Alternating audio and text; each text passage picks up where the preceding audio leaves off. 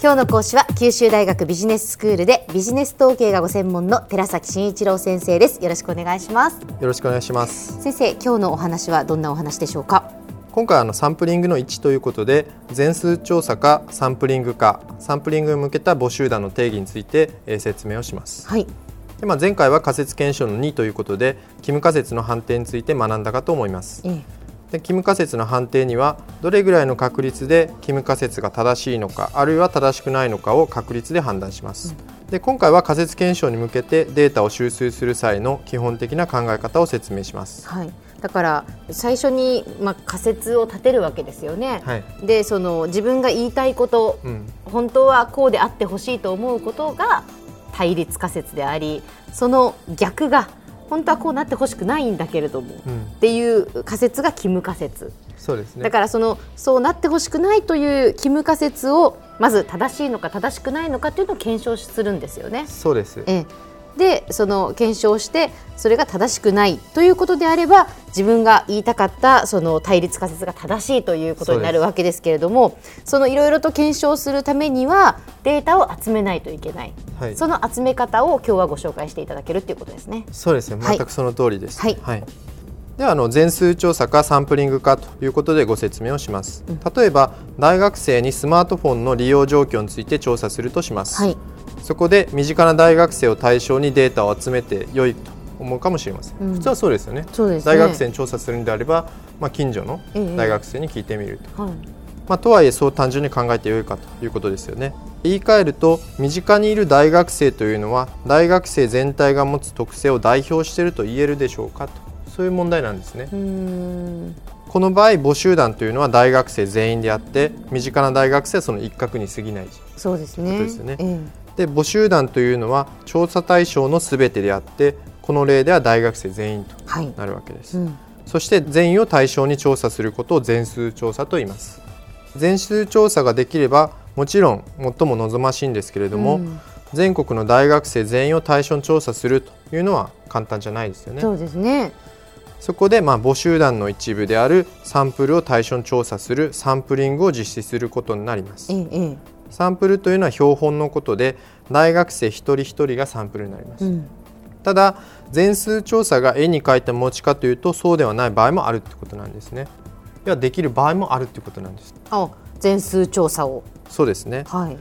例えば産業材の分野では募集団のサイズが小さい場合が多いので全数調査が可能なこともありますどういうことかというと、まあうん。その前にまず産業材って何かというと企業間取引で流通する製品のことで一般消費者向けの製品じゃない製品のことですよね。で例えば半導体の利用動向を調査するといった場合に母集団となる半導体メーカーはまあ数十社に限られるというので、えー全数調査が可能ということになるわけですね。たらそうですね。そうですね。はい半導体メーカーは例えば東芝とか日立とか東京エレクトロンとか、まあ、非常に限られているためですね。うんうんはいで一方その消費財の場合と一般消費者が買うわけなので非常に大きな母集団になりますよね。で全数調査は現実的ではないので、えーこのように募集団のサイズが大きい時は時間やコストの制約からサンプリングが実施されるとはいいう流れになるわけですええね。えで次にあのサンプリングの流れについてなんですが、え5つに分けることができます。まず募集団を定義した上でサンプリングフレームを決定します。え。はい。でサンプリングフレームというのは調査対象が表示されるリストのことですね。で例えばタウンページとか氏名一覧などが挙げられます。そしてサンプリング方法とサンプルサイズを決めて最後にサンプリングを実行すると、そういう流れになりますね、で今回はサンプリングでまず検討しなければならない募集団の定義について説明します。はいで募集団を定義するというのは調査目的を明確にした上で募集団に誰を入れて誰を外すべきかを正確に記述することとうん。なります。はい。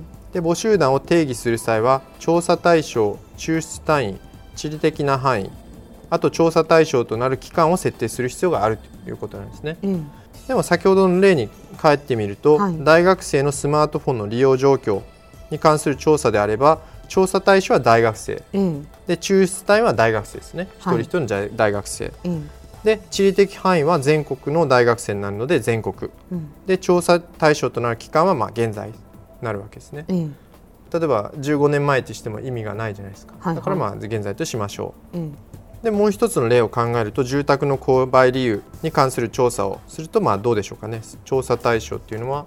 調査対象はその買う人っていうことになりますから。はい世帯主。世帯主。ですよね。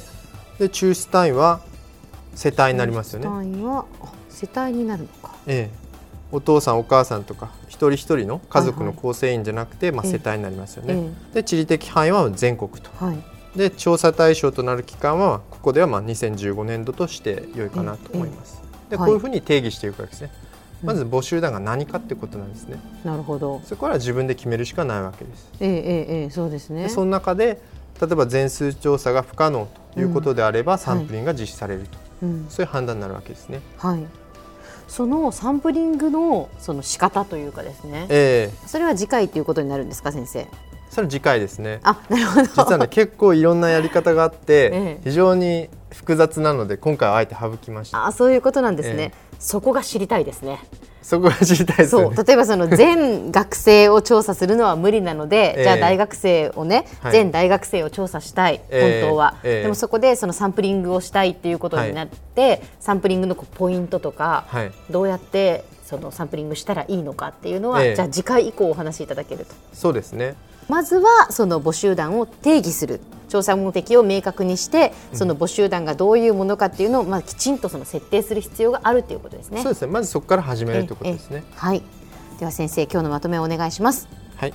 今回はサンプリング1として全数調査かサンプリングかまたサンプリングへ向けた募集団の定義について説明しましたで募集団というのは調査対象のすべてであって全員を対象に調査することを全数調査と言います全数調査ができれば望ましいんですけれども現実的ではないことも多いです。そこで募集団の一部であるサンプルを対象に調査するサンプリングを実施することになります。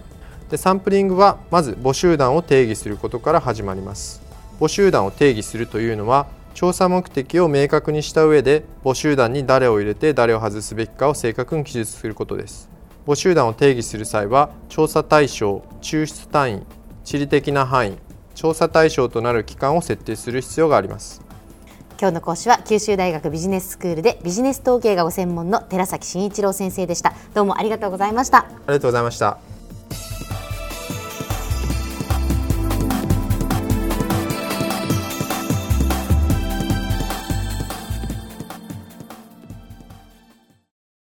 ゾクゾクグイグイメラメラつながる。ゾワゾワハラハラメキメキつながるズキズキ。モワモワホカホカつながる。キリキリ。ざわざわ。キュンキュン。ガンガン。ワクワク。うずうず。ドキドキ。ルンルンバクバク。九州人のいろんな気持ちつなげます。